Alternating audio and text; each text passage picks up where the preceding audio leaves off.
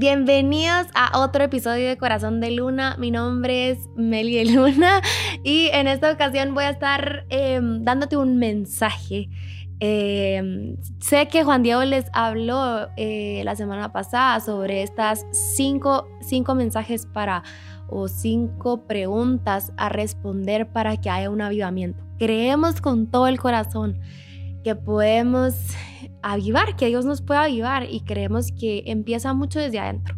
Entonces, em, si no has visto la primera pregunta o el primer mensaje, te animo a que lo vayas a ver y vamos a empezar con el segundo. Y en la respuesta o el título de esta, de esta pregunta y al final pues de este mensaje es, ¿estás dispuesto a que otro, otros te confronten, te disciplinen y te instruyan? Al final es, es, es una pregunta mm, personal. Se los, voy a volver a, leer. Dice, ¿estás dispuesto a que otros lo confronten, lo disciplinen y lo instruyan? Acompáñenme a orar para empezar este mensaje.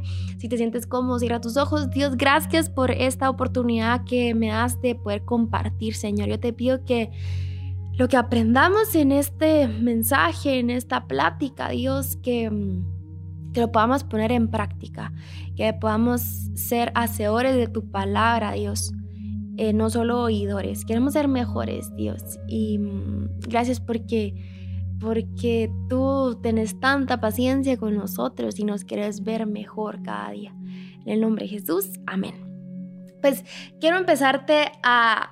La verdad es que este mensaje es un poquito incómodo porque es horrible que te confronten, es horrible que, que pases este momento incómodo tanto para el que lo escucha como para el que lo recibe. Entonces, em, voy a irte enseñando... Em, eh, sobre este tema, pero de entrada te quiero decir que es un tema incómodo, ¿sí? Que va a ser incómodo. Entonces te voy a empezar a dar las tres, em, los tres significados. Confrontación, disciplina e instruir. Confrontar significa resolver una incomodidad real. Disciplinar dice enseñar. Para eso se disciplina, para enseñar. Y instruir proporcionar conocimientos, habilidades para, para darte una determinada formación. Entonces tengo estos tres, tres, significados y se me viene mucho a la mente que cuando somos pequeños, normalmente esto lo hace la persona que te cría, en, mi caso fueron mis papás, ¿sí? Te instruyen, te dicen que eso no, que lo debes de hacer de esta forma, em, te corrigen, no sé de qué forma te corrigieron a ti. Eh, y tal vez por eso, tal vez de entradita, pues decir, no, yo ni quiero ver eso porque la forma en que me corrigieron fue dolorosa o con mucha ira, que puede ser el caso. Pero yo te quiero enseñar que la, la confrontación, la disciplina y el instruir es algo que viene de parte de Dios. Y si viene de parte de Dios, es bueno, ¿sí? Ahora bien, hay formas de hacerlo y tal vez tú no estás tranquila o tranquilo con la forma en que se te instruyó, la forma en que se te disciplinó a ti.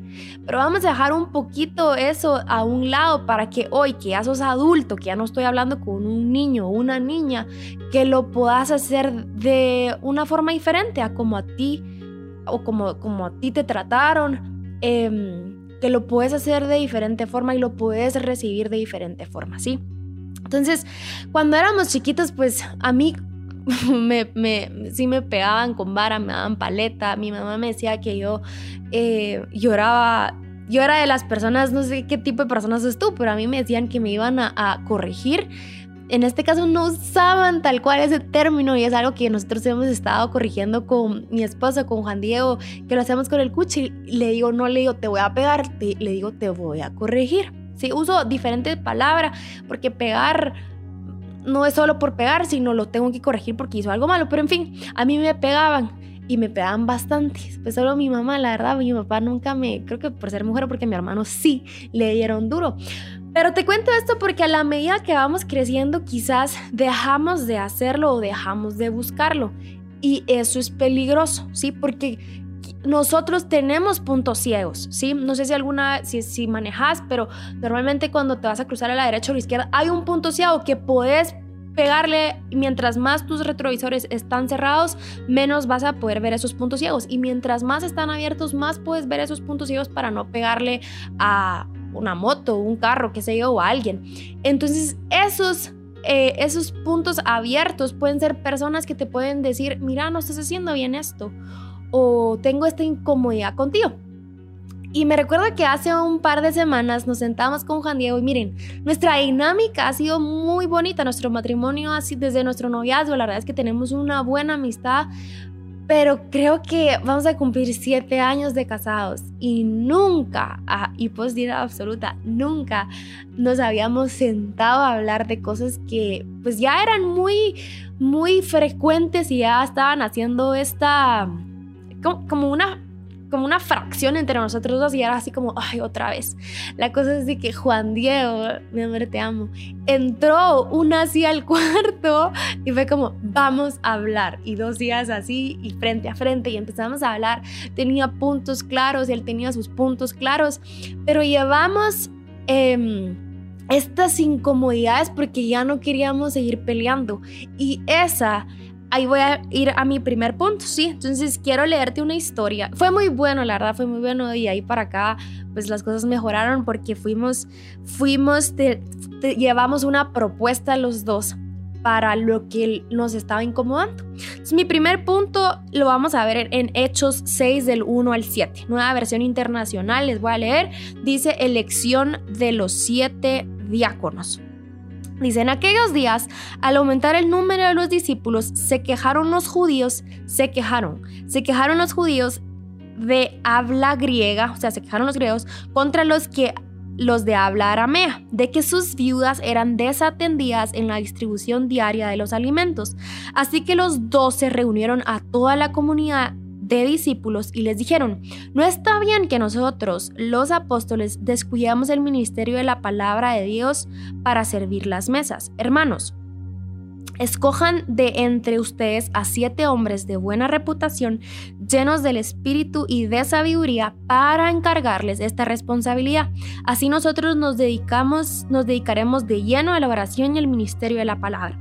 Esta propuesta agradó a toda la asamblea escogieron a Esteban, hombre lleno de fe y del Espíritu Santo, y a Felipe, a, a Prócoro, a Nicanor, ¿qué nombres? Perdón, a Nicanor, a Timón, a Permenas y a Nicolás, un prosélito de Antioquía. Los presentaron a los apóstoles, quienes oraron y les impusieron las manos, y la palabra de Dios se difundía, el número de los discípulos aumentaba considerablemente en Jerusalén, e incluso muchos de los sacerdotes obedecían a la fe. Mi primer punto es, una confrontación tiene que traer una propuesta, si no solo estás peleando. Si no solo es pelea, vas a estar peleando y peleando y discutiendo, se va a volver como un puño, un puño no, un pulso de quién tiene más fuerza y para qué. Entonces, cuando vayas a confrontar, ya sea que tú vayas a confrontar o que te confronten, la idea es que esa persona que te va a confrontar traiga una propuesta. O bien, si no la trae, tú puedes ser objetivo y caer en una propuesta. Va, no te está gustando que te vienen a decir que no les no estás escuchando. Ah, va. Eh, no te traen una propuesta, entonces tú puedes proponer, va, será, mira, tal, y primero es reconocer que sí, te, eso es una persona que habla mucho y no te cuesta quedarte callado, entonces puedes decirle, mira, ¿te, te parece la idea de que cuando no esté escuchando me puedas hacer una seña? Para entonces yo estar consciente y me pueda ayudar a escuchar. Entonces yo, tú me vas a hacer, no sé, una seña y yo voy a decir, ah, tengo que escuchar, esa va a ser la señal. ¿Sí? Para que tú caigas en algo objetivo. Fue lo que hicimos con Juan Diego. Ya vamos, yo llevaba mis tres puntos él sus puntos y dijimos, al final de la conversación fue incomodísimo, pero al final dijimos, ¿te parece para este punto hacer esto? Y yo me dije, me parece. ¿Te parece bien hacer esto para el segundo punto? Mm, no me parece eso. ¿Te parece mejor esta propuesta? Sí, me parece. Y ahí vamos. Pero lo que voy es cuando tú confrontas, lleva una propuesta para no estar peleando. Mi segundo punto, he hecho mi segundo y tercer punto, lo vamos a ver en una historia que seguramente si ya llevas tiempo en leyendo la Biblia, tal vez ya la conoces y si no te déjame la está en 2 Samuel 12, el 1 al 14. Es cuando Natán reprende a David. Tienen una confrontación. el rey David, imagínense, qué nervios, qué... Ay, sí, odio, pues es incómodo hablar con mi esposo, se imaginan con un rey que, ¿verdad? Que hasta te podía matar, ¿verdad? Y él hace esta confrontación y dice así, les voy a leer bastante, dice, el Señor envió a Natán para que hablara con David. Cuando este profeta se presentó ante David, le dijo, y le está contando una historia. Dice, dos hombres vivían en un pueblo, en uno era rico y el otro pobre. El rico tenía muchísimas ovejas y vacas, en cambio el pobre no tenía más que una sola ovejita que él mismo había comprado y criado. La ovejita creció con él y con sus hijos, comía de su plato, bebía de su vaso y dormía en su regazo. Era para ese hombre como su propia hija. Pero sucedió que un viajero llegó de visita a casa del hombre rico y como éste no quería matar ninguna de sus propias ovejas o vacas para darle de comer al huésped, le quitó al hombre pobre su única ovejita. Tan grande fue el enojo de David, o sea, Natán le estaba contando esa historia y David se enciende y dice, tan grande fue el enojo de David contra aquel hombre que le respondió Natán, tan cierto como el Señor vive, que quien hizo esto merece la muerte. ¿Cómo pudo hacer algo tan ruin? Dice en esta versión. O sea, tan feo, digo yo. Ahora, pagará cuatro veces el valor de la oveja. Entonces Natán le dijo a David, Tú eres ese hombre. Así dice el Señor, Dios de Israel. Yo te ungí como rey, como rey sobre Israel, y te libré del poder de Saúl. Te di el palacio de tu amo y puse sus mujeres en tus brazos. También te permití gobernar a Israel y a Judá. Y por eso y por si esto hubiera sido poco, te habría dado mucho más. ¿Por qué entonces despreciaste la palabra del Señor, haciendo lo que me desagrada? Asesinaste a Urias, elitita, para apoderarte de su esposa. Lo mataste con la espada de los, de amonitas. Por eso la espada jamás se apartará de tu familia, pues me despreciaste al tomar la esposa de Urias, elitita, para hacerla tu mujer. Pues bien, así dice el Señor yo haré que el desastre que mereces surja de tu propia familia, y ante tus propios ojos tomaré a tus mujeres y se las daré a otro, el cual se acostará con ellas en pleno día. Lo que tú hiciste a escondidas, yo lo haré a plena luz, a la vista de todo Israel. Y viene y responde David, he pecado contra el Señor, reconoció David ante Natán. El Señor ha perdonado ya tu pecado y no morirás, contestó Natán. Sin embargo, tu hijo sí morirá, pues con tus acciones has ofendido al Señor. Mi segundo punto, y quizás ya te lo dije, pero te lo voy a recalcar, una confrontación va a ser incómoda, pero va a ser muy necesaria. ¿Sí? Aquí se imaginan, Natán pudo haberse muerto en ese momento. Cuando le, le dijo eso a, David, le pudo haber dicho, miren, sáquenlo y mátenlo por las cosas que me está diciendo. Él tuvo que tener mucho tacto. De hecho, ni siquiera la confrontación empieza tal cual a decirle, mira, porque mataste al, a, a, Uri, ¿cómo se llama él? A Urias. Dios dice esto. No, él muy sabiamente empezó a contarle una historia para decirle que el de la historia era él. Cuando tú vas a confrontar, tenés, obviamente tenés que conocer a la persona y cómo poder abordarlo. Tienes que ser sabio y sabia para poder confrontar. Y quizás más decir, ay no, Mary, pero yo le huyo a eso de los problemas, a mí no me gusta, me incomoda, lloro, me quedo callada, como me, pasa a mí muchas veces. O, me pongo nerviosa, me suban las manos, o, o tiemblo, subo, es evidente que estoy incómodo porque empiezo con una con una sudoración abajo de mi axila que es, es evidente que estoy nervioso. Y te quiero decir que con todo y eso, la Biblia no nos relata cómo estaba Natán. Seguramente pudo haber estado sudado, pudo haber tenido su, su bigotito lleno de sudor, pero no lo dejó de hacer porque era necesario. Y a David tal vez fueron muy duras esas palabras, escucharlas, pero lo reconoció. Reconoció que, estaban, que, que había hecho mal y mm, sabía que le venían consecuencias, pero era necesario que él escuchara eso de parte de Natán. No sé si alguien más se hubiera atrevido a hacerlo, pero Dios eligió a Natán para que lo fuera a hacer. Tal vez Dios está eligiendo hoy a ti en este día para que vayas y confrontes. ¿O bien está eligiendo a alguien más para que vaya y lo haga contigo? ¿Será que vas a reconocer lo que estás haciendo? Y mi oración al final vamos a orar y es esa, que tengas un corazón humilde para decir, sí, sí, Meli, sí, yo hice eso y, estuvo mal, no, no lo tuve que haber hecho. Y que puedas corregir.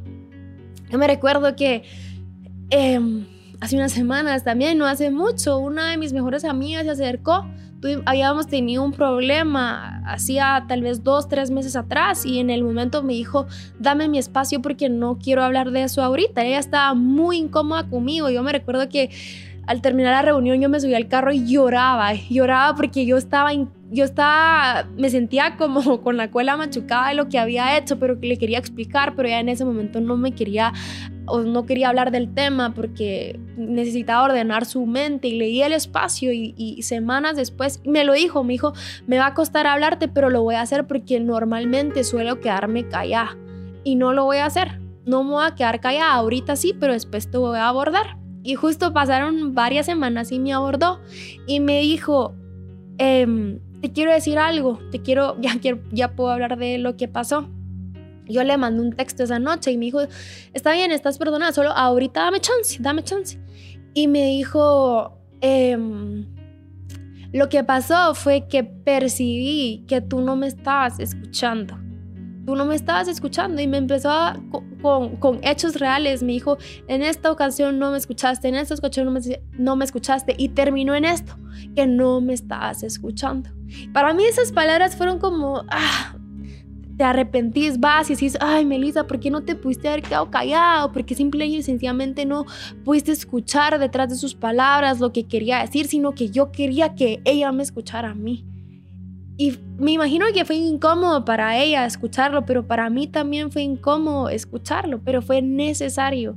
Y ya venía Dios enseñándome con José Juan a escuchar, porque estaba aprendiendo a decir palabras y yo necesito querer escucharlo, porque si no, no entiendo. O sea, hace bla, yo, mi amor, ¿quieres decir esto? Tratas de decirme esto. Y ahí va, y justo Dios me estaba súper hablando a través de esta mi amiga y se lo agradecí muchísimo.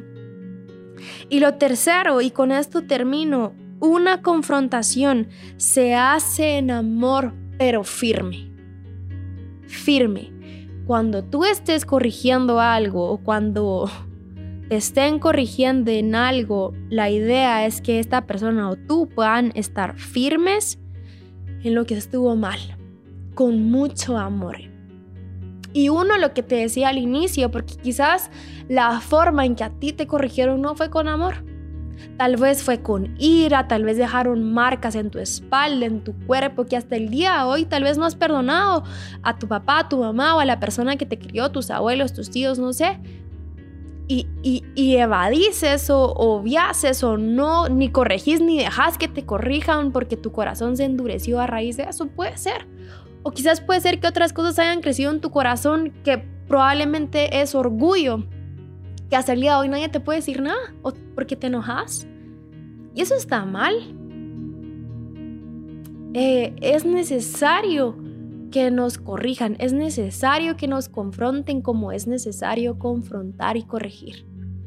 Porque es por amor que se hace y es con amor. Y esa es la diferencia. No emitís un castigo de una vez, no, no, no. Escuchás, decís, llegas a un acuerdo para que esto que pasó no vuelva a pasar. Esa es la idea de una confrontación, de que te disciplinen y de que te instruyan. ¿Sí? Y si tú me decís, Meli, fíjate que hasta el día de hoy, pues no sé, nadie, nadie lo ha hecho conmigo o no he tenido esa oportunidad de que alguien me diga, yo te quiero decir hoy, pedila. Se puede pedir, hey, miren, estoy, puedes decir que estás viendo estas reuniones y que mm, puedes agarrar a tu familia o a tus cercanos, a los que más te conocen y, y decirles que entendés que tenés puntos ciegos que no ves y no quieres dejar de crecer. Si te pueden decir, algo que no has visto tú en lo que puedas mejorar. Porque la corrección también se puede buscar. Y, y es lo que debemos de hacer. Entonces, em, esos son mis tres puntos. Una confrontación tiene que traer una propuesta, una confrontación va a ser incómoda pero necesaria y una confrontación se hace en amor pero firme. Dicho eso, déjame orar por ti para que mm, tengas esa valentía, ese coraje de poder ir con la persona con la que tenés una inconformidad no resuelta. Quizás ha sido por años, pero tal vez Dios hoy te está hablando que lo tenés que hacer. En el caso de Natán y David, según David ya, había sido como, ah, ya lo maté, pero no pasa nada. No, pasó un tiempo y Natán tuvo que ir a corregir eso en él, porque no había estado bien. Entonces quizás han sido meses, años incluso de que has tenido una incomodidad con alguien y que nunca pudiste hablar de eso. Hoy es el día, esta semana es el día en que lo puedes ir a hacer y llevar una propuesta. Eh, o quizás hoy es el día que vas a tener que pedir que te confronten, que te, que te disciplinen porque no lo, no lo has tenido. Y yo voy a orar para que tu corazón sea humilde, que puedas reconocer las cosas que no has estado haciendo bien y que juntos podamos mejorar, porque de eso se trata. Sería en vano que alguien te confronte y que no hagas nada con ese feedback que te dieron. Porque, ¿para qué? La idea es someterlo, llevarlo delante de Dios y decir, Dios, me está costando esto, pero lo pongo en tus manos y ayúdame porque sí me cuesta. Tengo esta condición, no me callo, interrumpo, me enojo rápido, hago caras, una mala actitud, Dios, y no quiero ser así. Así que cierra tus ojos y vamos a terminar orando. Dios, gracias porque tú nos confrontas, tú nos corregís con mucho amor, Señor. Y yo te pido, Padre, que podamos ser sabios al momento de confrontar una incomodidad que ha estado en nuestro corazón con alguien. Señor, que hemos visto en alguien que no está bien, pero quizás en ese tiempo no lo pudimos hacer y hoy lo queremos hacer. Señor, yo, yo, te pido que nos pongas valentía, sabiduría para hablar la verdad, con mucho tacto, con mucha gracia y poder llevar propuestas para que eso no vuelva a ocurrir. Dios, te pido que por más incómodo que sea, Dios, aún con las manos sudadas, como nos sintamos de incómodos, que no dejemos de pasar esos momentos porque son necesarios, Padre. Que lo podamos hacer con mucho amor. Dios, y hoy oro también por esas confrontaciones que van a venir a nuestra vida. Señor, perdónanos si no lo hemos recibido con buena actitud, si hemos ignorado esas palabras llenas de vida, llenas de verdad pero que quizás las hemos dejado por orgullo, por desobediencia, por no rendirlo delante de ti, Señor. Hoy te pido, Padre, que las personas que van a venir a confrontarnos, Dios, que nuestro espíritu sea bueno, que nuestro espíritu em, sea humilde en reconocer eso que no hemos estado haciendo bien y rendirlo delante de ti, Señor. Dios, gracias por esos momentos que donde podemos crecer. Y sí, necesitamos de otra persona para crecer. Gracias por esas personas que tú has puesto a nuestro alrededor para ver esos puntos ciegos que nosotros no podemos ver o no hemos querido ver. Yo declaro, Padre, que vamos a traer un avivamiento a nuestro corazón a medida que cada vez permitamos que más personas nos disciplinen, nos corrijan en lo que no estamos haciendo bien. Gracias por esto. En el nombre de Jesús oramos. Amén.